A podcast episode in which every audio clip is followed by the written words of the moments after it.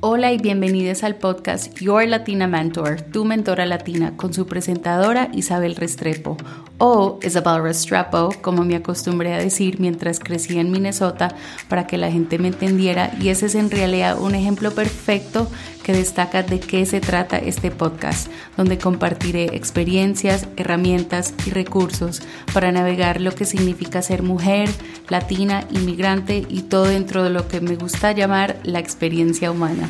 Parte de la inspiración para este podcast también es que yo no tuve una mentora latina mientras crecía y desearía que algunas de las cosas que voy a compartir con ustedes alguien las hubiera compartido conmigo. Estoy tan feliz de que estés aquí. Bienvenida. Hola, hola, ¿cómo están? Estoy muy emocionado porque hoy tengo a una invitada muy talentosa, súper tesa, Manuela Gaviria, también conocida como Maga Tatú, que en realidad ella me tatuó a mí en mi brazo y yo vi el arte de ella. Eh, una amiga tenía un tatuaje yo dije, no, que son esas flores tan hermosas, yo me quiero hacer un tatuaje, ¿quién es tu tatuadora? Entonces ella me contó sobre Manuela y, yo quedé enamorada. Yo vi sus fotos, yo dije, no, esta es la que me va a tatuar, esta es la que yo quiero para mi brazo. Así que Manuela, muchas gracias, bienvenida. ¿Cómo estás tú? Cuéntanos de dónde eres, eh, un poco sobre ti. Isa, hola, ¿cómo estás? Eh, muchas gracias por esta invitación, por tenerme aquí en tu podcast. Eh, yo soy de la ciudad de Medellín, Colombia. Eh, soy tatuadora en el estudio de Sailors and Mermaids de la sede de Manila. Ellos tienen en este momento dos sedes, una nueva en Castropol y la de Manila, que es la que conociste, que fue en donde hice pues como tu tatuaje. Llevo aproximadamente cuatro años tatuando y he ilustrado toda mi vida. Entonces, para mí fue como básicamente una transición del papel a la piel. Mm. Entonces, sí. No, me encanta, me encanta. Yo sé que en la última edición del tatuaje de mi brazo eh, hiciste una mariposa, una oruguita aquí en mi brazo y me acuerdo pues mientras estábamos tatuando que tú me dijiste que cuando eras chiquita te gustaba mucho dibujar, te encantaba pues el tema de los animales, siempre te ha gustado. Entonces cuéntanos un poco sobre, sobre esa experiencia. Pues sí, mira, te cuento. Eh, mi conexión con los animales y la naturaleza ha sido desde siempre.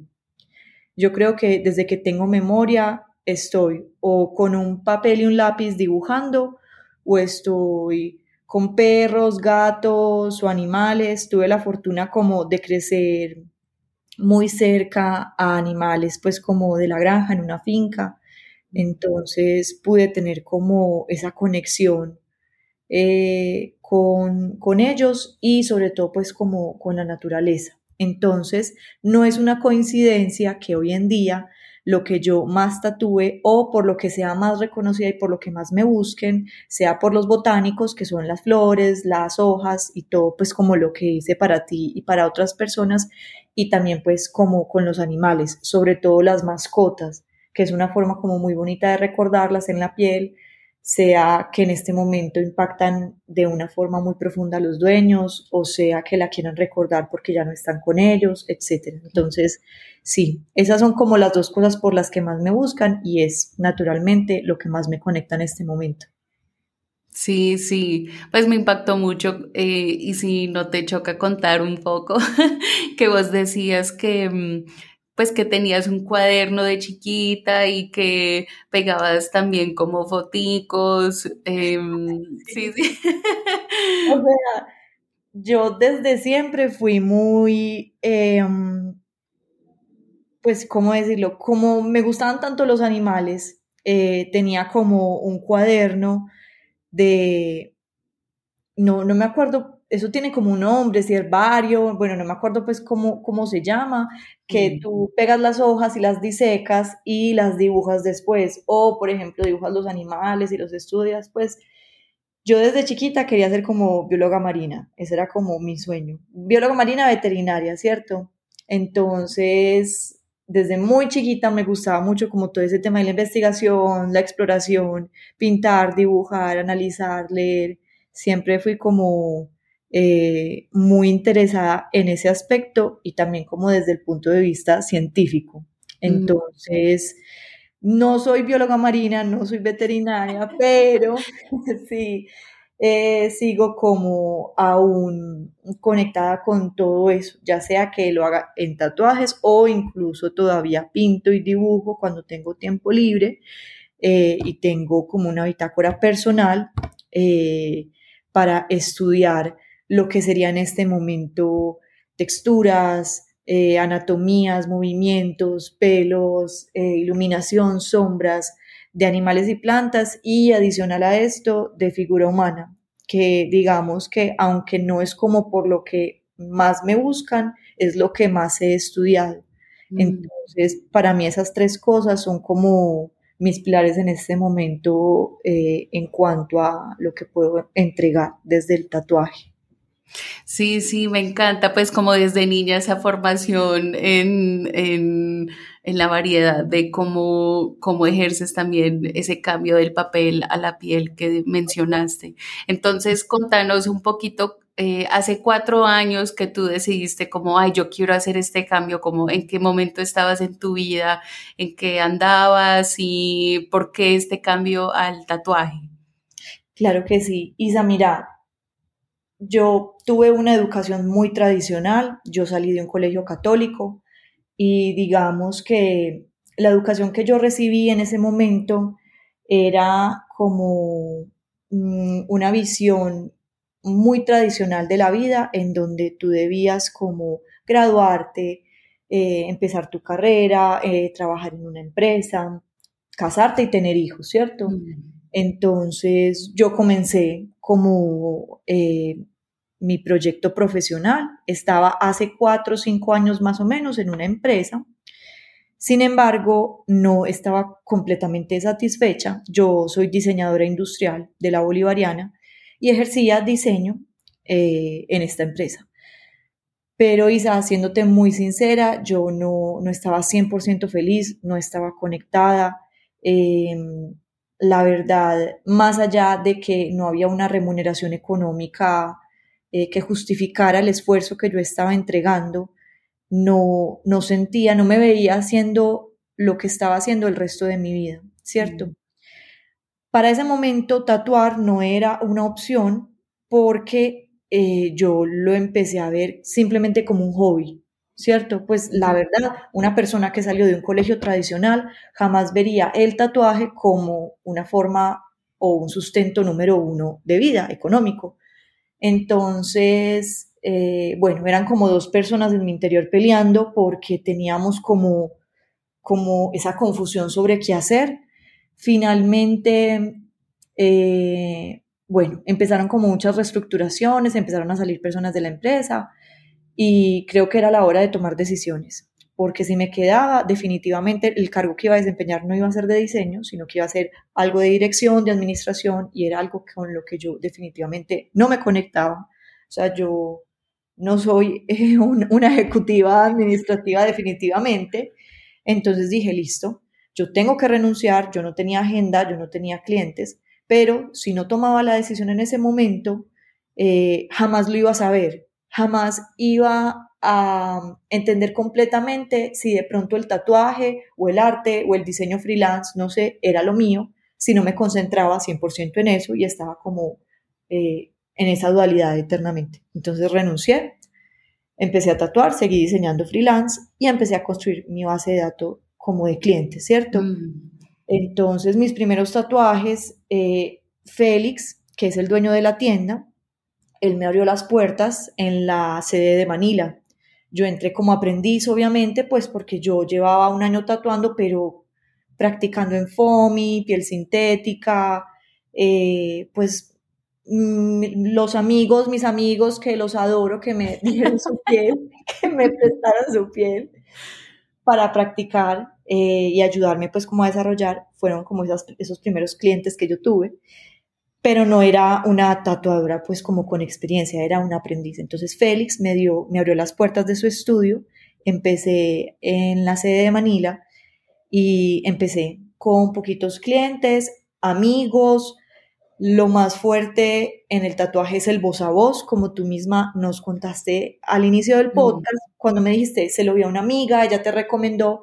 Entonces ahí me di cuenta que más allá de buenos tatuajes, era la experiencia que yo le daba a mis clientes, cómo les hablaba, cómo los escuchaba, cómo les hacía recomendaciones, etcétera, etcétera. Entonces, eh, así fue como empezó todo y mis clientes fueron creciendo, creciendo, creciendo. Llegó la pandemia. Yo dije, bueno, hasta aquí llegó el sueño. yo, ¿qué más vamos a hacer? Pues, ¿quién se va a tatuar? La gente va a preferir mercar a tatuarse. Y para mi sorpresa, resulta que el ocio es una necesidad casi igual o más grande que un mercado, que pagar los servicios, que tener una casa. Eh, es igual o más importante porque a mí se me estalló esa agenda en pandemia, mm. pues la cosa más rara, entonces yo dije, y entendí eso que te cuento, la experiencia, para mí es lo que me diferencia y es lo que yo le debo entregar a mis clientes. Yo no soy la que más hablo en la cita, tú vas mismo, mismo no soy la que más hablo porque necesito concentrarme para hacer esas líneas, pero soy muy buena escuchando y, puedo decirte que mis clientes se sienten escuchados y esa es una necesidad y la mejor sensación que uno puede tener cuando se regala un momento a sí mismo. Entonces, sí, como que ese es un pequeño resumen de hace cuatro años y ya en este momento eh, es mi actividad económica número uno, tatuar. Sigo freelanceando, sigo haciendo diseño freelance, pero los tatuajes es lo que más me lleva tiempo, energía, etcétera.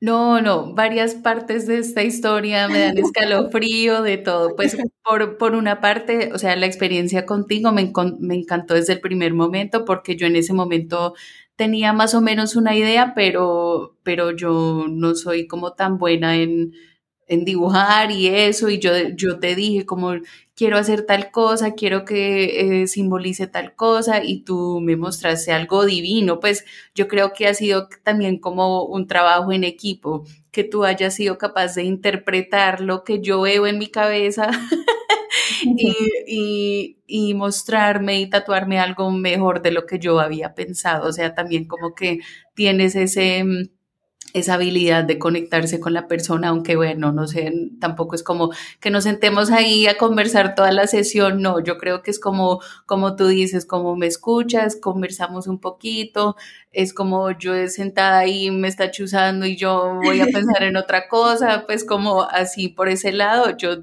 y también la experiencia durante el proceso antes de llegar a, la silla, pues como que en eso sí Sí, pues no, ahora que tú lo dices, como sí, totalmente, pues es como esa conexión desde el principio. Pero a mí me, encantaría saber cuando tú decidiste, hablando de esta experiencia y esta educación tradicional, y yo diría que en Colombia, por lo, o por lo menos como en mi entorno, es muy, no, hay que cuidar el trabajo, la empresa, cómo va a dejar un trabajo estable. Eh, también los tatuajes, no, yo diría ahora más, pero también ah, son vistos como los malos se tatúan, pues todavía hay un, un estigma en eso, yo diría como en las generaciones mayores, pero pero ¿cómo fue ese proceso para ti? O sea, tú dijiste, no más ese trabajo en empresa que yo me identifico totalmente, también me pasó, era como, yo no me veo sentada aquí 40 años más, es que no, no, no, no puede ser. Entonces, en eso te entiendo completamente, pero me encantaría saber más como, bueno, papás, familia, eh, voy a renunciar a esta empresa, me voy a dedicar al tatuaje, ¿cómo, cómo fue esa transición? Bueno, yo afortunadamente, Isa, tengo una mamá que ella está fue, salía de todo lo tradicional, por decirlo de alguna forma. Entonces, eh, ella era la primera que me decía que renunciara, porque en ese momento yo todavía vivía en la casa de mi mamá. Mi papá murió cuando yo era pequeña, entonces somos ella y yo y mis dos hermanitos menores. Y ella era la primera, claro, como ella me veía triste, me veía desconectada, me veía eh, como que algo en mí no encajaba. Eh, era la primera que me decía que me renunciara al trabajo, que no me iba a faltar un techo, que no me iba a faltar salud, comida, que no me preocupara por esas cosas, que primero encontrara mi camino, o sea, me dedicara a encontrar mi camino y ya después resolvía. Entonces, gracias a ella, yo siempre tuve como, aparte de mi educación un poco tradicional de mi colegio, ella siempre me educó como para seguir mi intuición y yo esta historia siempre la cuento así, sé que es una super mañana, pero no me importa. pero me encantan estas historias, cuente, cuente. pero em, ella me educó a escuchar mi corazón, escuchar mi voz interior, ¿cierto? Em, aquí vinimos a romper creencias, a romper paradigmas eh, y a seguir lo que nos hace feliz, ¿cierto? Que es lo que siempre nos han dicho. Solo que cuando realmente lo escuchamos y realmente lo aplicamos es lo difícil y entendemos la importancia de esas palabras. O sea, mm. finalmente las demás personas no son las que van a hacer de tu vida, pues que tu vida sea feliz o que tu vida sea como lo que tú quieres. Nada de eso.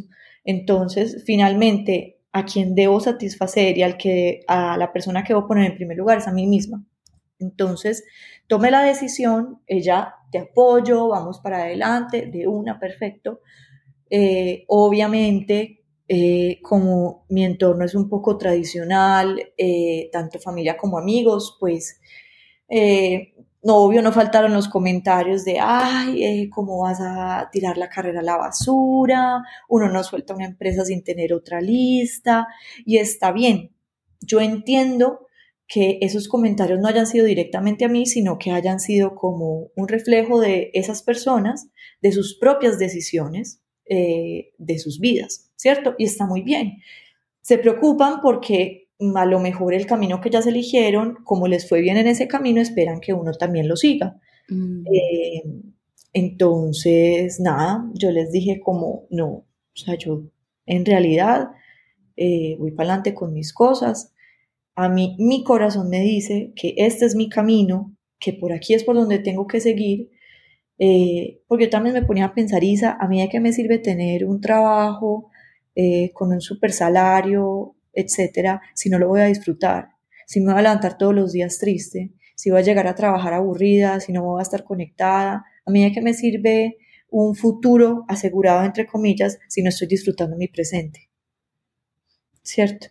Entonces, bueno, obviamente hubo todo tipo de comentarios, reacciones, opiniones, eh, pero no, pues yo estaba tan convencida de seguir lo que fuera que yo estuviera como buscando, que todos esos comentarios y opiniones pasaron a un segundo plano eh, y como no sé, como desde que yo salí del colegio y hasta el día de hoy he estado como rompiendo creencias y rompiendo paradigmas y como redescubriendo y reconstruyéndome un montón de cosas, yo dije, algo tengo que aprender de esto y no pasa nada. Si no me funcionó la vida como freelance y como independiente, pues vuelvo y busco trabajo, ¿cuál es el problema? Entonces fue como, fue más o menos como esa transición, eh, muy conectada con, con mi yo interior y con lo que esa persona en mi interior me decía y para adelante. Y aquí estamos cuatro años después. No, me encanta, a mí me encantan esas historias porque una cosa es decirlo y otra cosa es realmente vivirlo y hacerlo y, y, crear en uno mismo a veces cuando los demás es como, bueno, tu mamá estaba ahí a tu lado y, y qué bueno también que te enseñó como, no, escucha tu corazón, tu intuición, como ese poder femenino también, como que tú puedes. No, no, me encanta, quiero conocer a tu mamá, ella va a ser, va a ser la próxima invitada. Ah,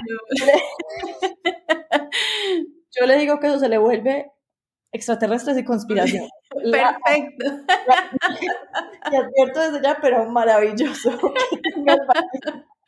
no, porque también son cosas como que yo no sé, a veces mm, yo diría que hace falta este tipo de conversaciones y este tipo de ejemplo. Tanto que, mira, tú dijiste como no, entramos en pandemia, esto ya no, pero tú seguiste esa intuición, ese corazón y mira que resultó como no, este todo el mundo te llamó. Yo fui una de esas en plena pandemia que yo tenía un tatuaje como de dos centímetros antes de eso y de una me lancé al agua y yo dije, no, me voy a tatuar, me voy a tatuar todo el brazo.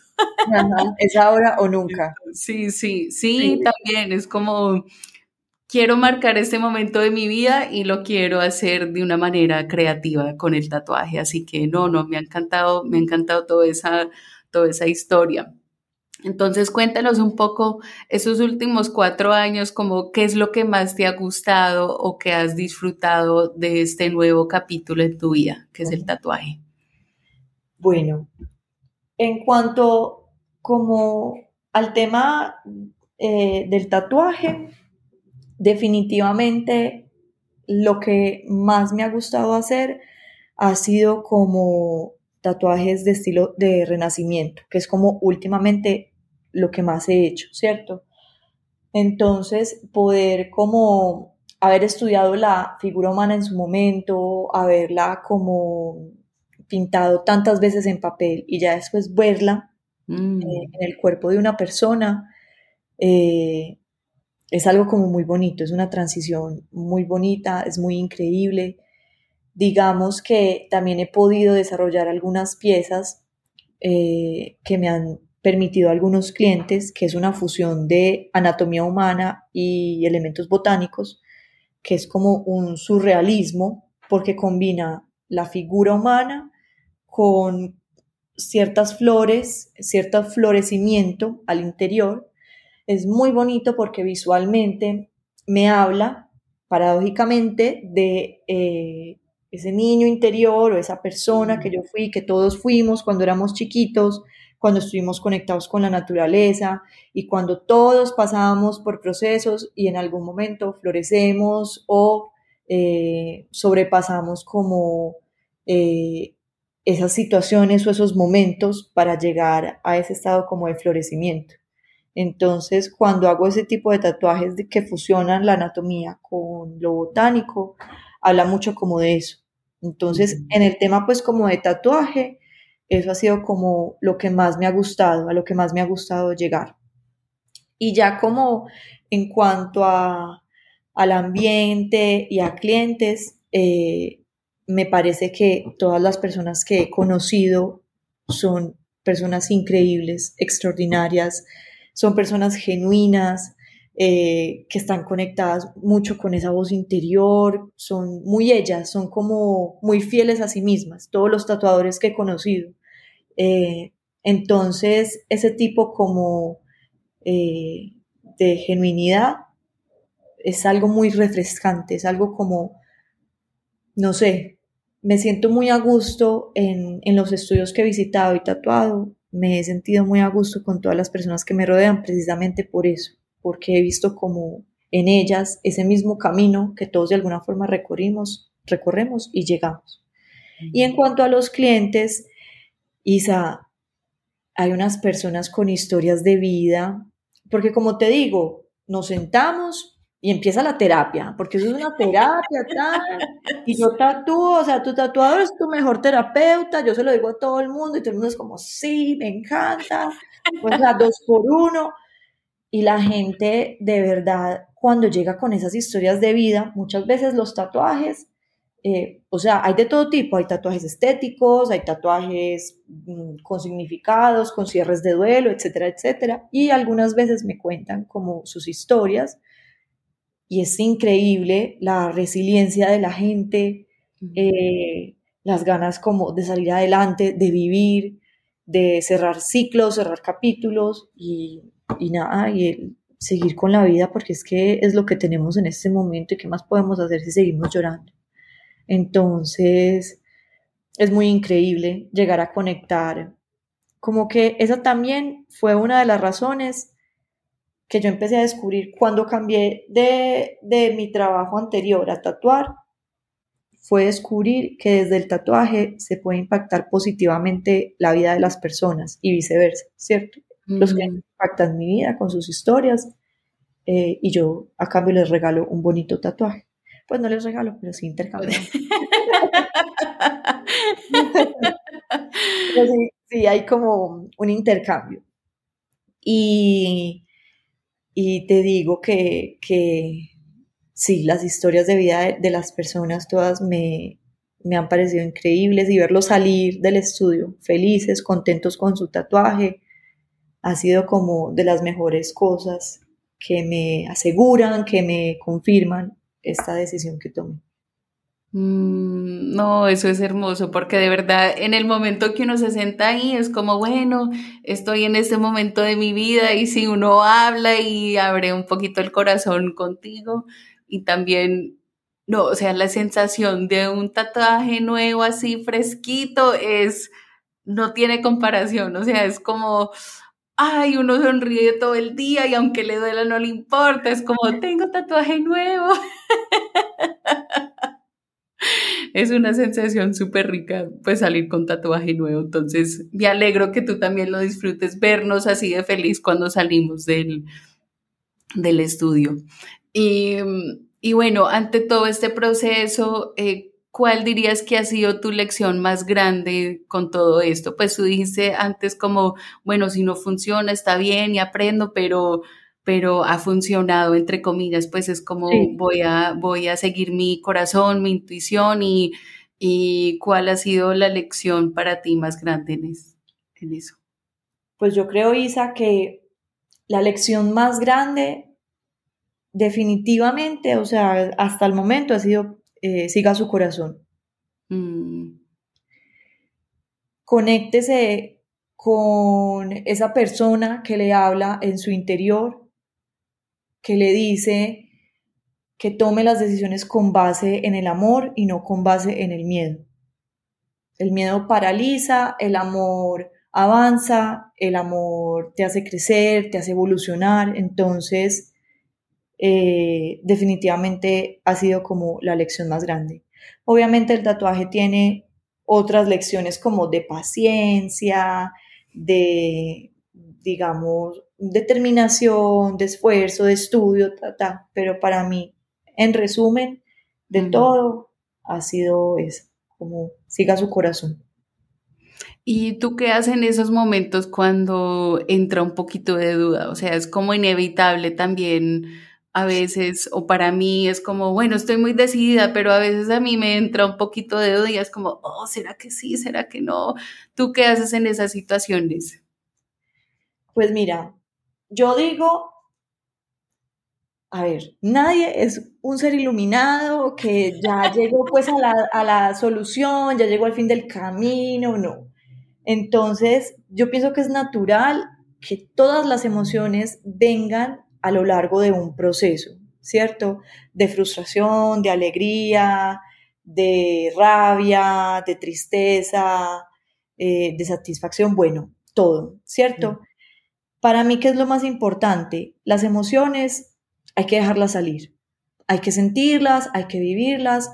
Fue pucha, uno muchas veces, sobre todo en la piel, que el margen de error es mínimo, pues no es mm. como un papel que tú puedas borrar y botar, sino que el margen de error es mínimo. Entonces tú tienes que practicar en una autoconfianza y en una autoseguridad para trazar esas líneas y para hacerlo lo mejor posible. Pueden haber errores, pueden haber errores, ¿cierto? Que me pueden causar cierta frustración, cierta rabia, que por ejemplo, no sé, hoy en día, pues pucha, esa línea la pude haber hecho mejor, ¿Cómo es que hoy, después de cuatro años, todavía me están saliendo cosas chuecas? Pero es que es natural porque es que vos sos un ser humano, vos no sos una máquina de impresión, ¿cierto? Entonces, primero es tener compasión por uno mismo y saber que uno es un humano y que va a cometer errores, que cada vez va a ser mejor, que cada vez sí, pero esos momentos van a llegar.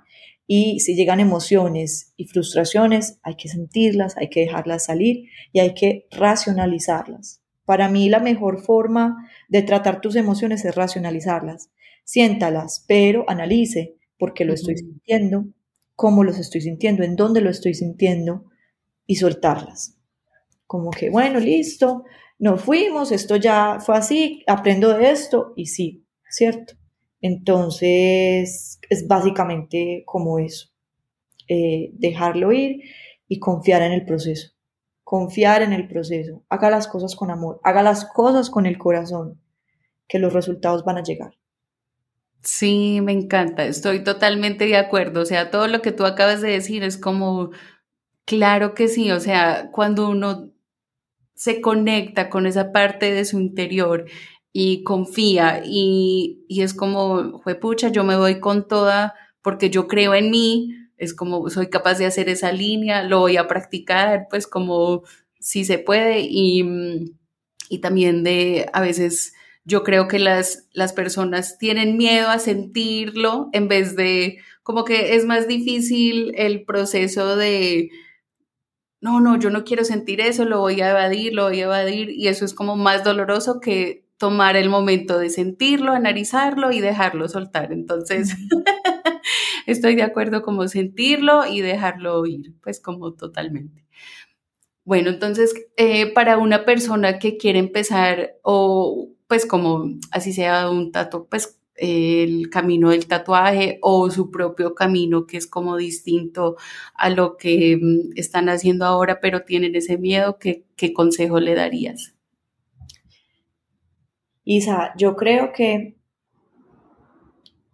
el consejo que puedo darle a esa persona que empiece en el tatuaje y en realidad en cualquier decisión nueva para su vida es que tenga confianza en sí mismo, eh, que tenga seguridad en lo que está haciendo, que tenga la convicción de que lo que está haciendo, más allá de que es lo que usted quiere, es, digamos, eh, lo que lo va a llenar, lo que lo va a hacer feliz, lo que lo va eh, a complementar para su vida, ¿cierto? Ya de ahí, desde que usted tenga esa motivación y esa pasión, llénese de seguridad y practique, porque la mm. seguridad también viene de la práctica, del estudio, del esfuerzo, de la constancia y de la disciplina. Una persona eh, que quiere empezar a tatuar es una persona que tiene que estudiar, que tiene que dibujar, que tiene que practicar, que tiene que desarrollar o resolver el tatuaje o lo que vaya a hacer antes en el papel o en la tablet o cualquier herramienta que use para hacerlo, para así de esta forma minimizar la margen de error y llevárselo a la piel ya resuelto. Entonces, práctica, seguridad, mucha disciplina y confianza y para adelante. Algo adicional que puede ayudar mucho es ser un poco autocrítico o eh, ayudarse de compañeros que te hagan críticas constructivas a tu trabajo, mm. porque yo pienso que eh, hay que parar siempre que se entrega como un tatuaje, un proyecto, analizarlo y resolver. Me gustó, sí, obvio, porque pues como te digo, uno debe estar contento con su trabajo, pero también ser un poco crítico y decir, ¿qué le faltó a este tatuaje que pueda hacer mejor la próxima vez? Entonces, yo me puedo dar unas respuestas y mis compañeros me pueden dar otras. Por eso es importante y te hablaba mucho como del ambiente de trabajo en los estudios a los que he ido. Personas, más allá de que son genuinas, eh, personas que, que te puedan ayudar con esa crítica constructiva y te puedan decir, mira, Maga, yo pienso que aquí un poco más de negro, aquí de pronto pudiste haber hecho un relleno diferente, etcétera, etcétera. Listo, válido. Otros puntos de vista que te alimenten esa visión que tienes de tus tatuajes. Entonces, mm. yo pienso que una persona que está empezando, lo ideal sería hacerlo también en un estudio o rodeado de personas afines como eh, al tatuaje que te puedan complementar. Sí, sí, que el, la persona tenga la visión, pero que también sean capaces de escuchar otras perspectivas, como bueno, lo, voy a considerar, no necesariamente como, ok, lo voy a hacer como dice este otro tatuador, sino como estar abierto a, bueno, cómo puedo mejorar, cómo puedo complementar, cómo puedo desarrollar este, pues mi nivel de, de como tatuador. Y bueno, entonces, ¿qué le dirías a alguien que no tiene tatuajes, pero ha considerado tener un tatuaje? que está, o, sea, está demorado. Ya es hora. Pues, yo entiendo, yo entiendo el miedo de las personas como de hacerse su primer tatuaje, porque dicen como, no, pero es que en 10 años no me va a gustar, que yo no sé qué. Probablemente en 10 años no te vaya a gustar, porque es que en 10 años vas a ser una persona totalmente distinta a la que eres hoy. Entonces lo que te vayas a hacer hoy, pues tampoco podemos ser como tan atemporales de hacernos cosas que prevalezcan en el tiempo y en el espacio. Eso no va a pasar porque un tatuaje es una extensión de tu persona, es una extensión de tus gustos, de quién eres, de tus sueños, etc. O sea, puede ser cualquier cosa y lo que sea. Entonces, como te digo, es ver los tatuajes como pequeños recuerdos de tu historia personal. En 10 años vas a ver tu mariposa tribal y vas a decir, wow, yo cómo era en esa época. yo, y, ahí está bien, o sea, es que de eso se trata. Eh, cuando me dicen como que no, es que eso es para siempre, nada es para siempre, mucho menos el mm. cuerpo. O sea, el cuerpo es lo, lo primero que se va. El físico es lo primero que se va, pero la experiencia de haber tomado la decisión, de haber ido donde tu tatuadora, de haber hecho terapia, de haberte desahogado, de haber salido feliz de estrenar un tatuaje, son cosas que te van a quedar en los recuerdos. Yo estaba escuchando justamente un podcast de una psicoanalista que hablaba como de los tipos de amor y había uno que era el amor a los recuerdos. Pues está como el amor en pareja, el amor pues a los papás, y el amor a los recuerdos, que es un amor tan poderoso, que hay recuerdos tan poderosos que tú el solo hecho de volverlos a recordar, vuelves a sentir ese amor. Entonces, por eso para mí, eh, cuando analizo y veo el tatuaje desde el punto de vista como temporal de tiempo, pienso en eso, en un recuerdo. Y prefiero que sea eso a tener la duda de nunca lo hecho. Mm. Entonces, ahí se los dejo a las personas que no se han decidido, bienvenidos, los espero, me pueden chismosear. No voy a hablar porque no me puedo poner a chismosear con ustedes, porque no acabo el tatuaje, pero ustedes me pueden chismosear todo lo que quieran. Me voy a reír con ustedes, voy a llorar con ustedes, ya lo he hecho, y etcétera, etcétera. Entonces, ahí les dejo la invitación a todas las personas que no se han hecho tatuajes. Sí, no, me encanta, me encanta verlo de ese lado también porque es como yo quiero recordar este momento de mi vida y por eso fue parte del, del tatuaje que me hice, como quiero este símbolo, quiero recordarlo, esta etapa y ahora que tú lo dices como, bueno, ya me quiero ir a tatuar más. ah, sí. Ah, no, eso es otra cosa. Bienvenida al club. Es un vicio. A mí llegan y me dicen como, es mi primer tatuaje de mano, pero ya no más, no me voy a hacer más, pues es que ya, ¿para qué? Y yo, bueno. Bueno, no, yo no, dale.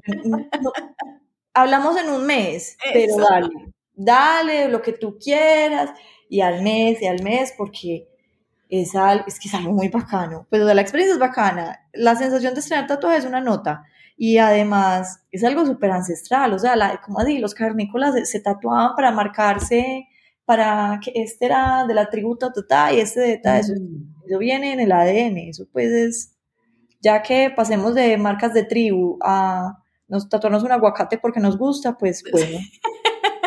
la evolución. La gran evolución, sí. Ay, no, me encanta. Manuela, muchísimas gracias. Cuéntanos cómo te pueden encontrar para la persona que dice, bueno, yo me quiero ir a tatuar. La, persona que ya se decidió después de este podcast. Isa, claro que sí. Miren, me pueden encontrar en redes como maga.tatu. Ahí pueden encontrar la mayor parte de mi trabajo la sede en la que me encuentro, Sailors and Mermaids, en Manila, ¿cierto? Que es diagonal al éxito del poblado, en Medellín, Colombia.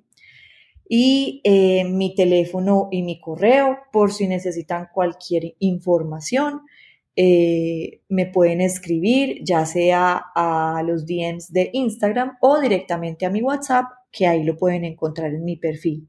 Entonces, bienvenidos todos nuevos y antiguos clientes, sobre todo nuevos, para que de una vez se quiten esa duda y empiecen a hacer como recuerdos en su piel. Por aquí los espero. Empiecen el tatuterapia. No, tatuterapia, o sea, lo que quieras. Te lo juro que eso pues es una cosa.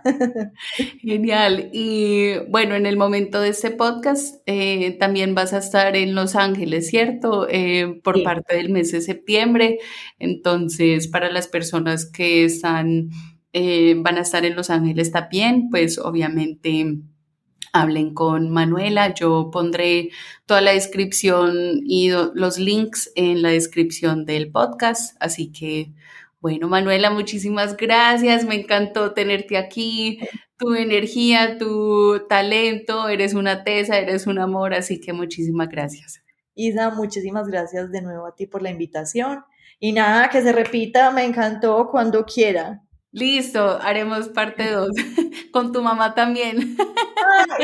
no, yo te digo que eso va a ser otra cosa, pero adelante. Pues yo, yo me voy a sentar y mirar. Yo no voy a decir nada porque eso va a ser, pero de una, de una, cuenta con eso. Genial, genial. Bueno, muchísimas gracias y nos veremos en el próximo episodio. Chao. Chao. Muchas gracias por acompañarme en el episodio de hoy del podcast Your Latina Mentor. Si le gustó lo que escuchó, hágame saberlo dejando un comentario y compartiéndolo con sus amigos y familiares. Si aún no somos amigas en las redes sociales, visite Instagram arroba o visite el sitio web yourlatinamentor.com y nos vemos en el próximo episodio. Hasta pronto.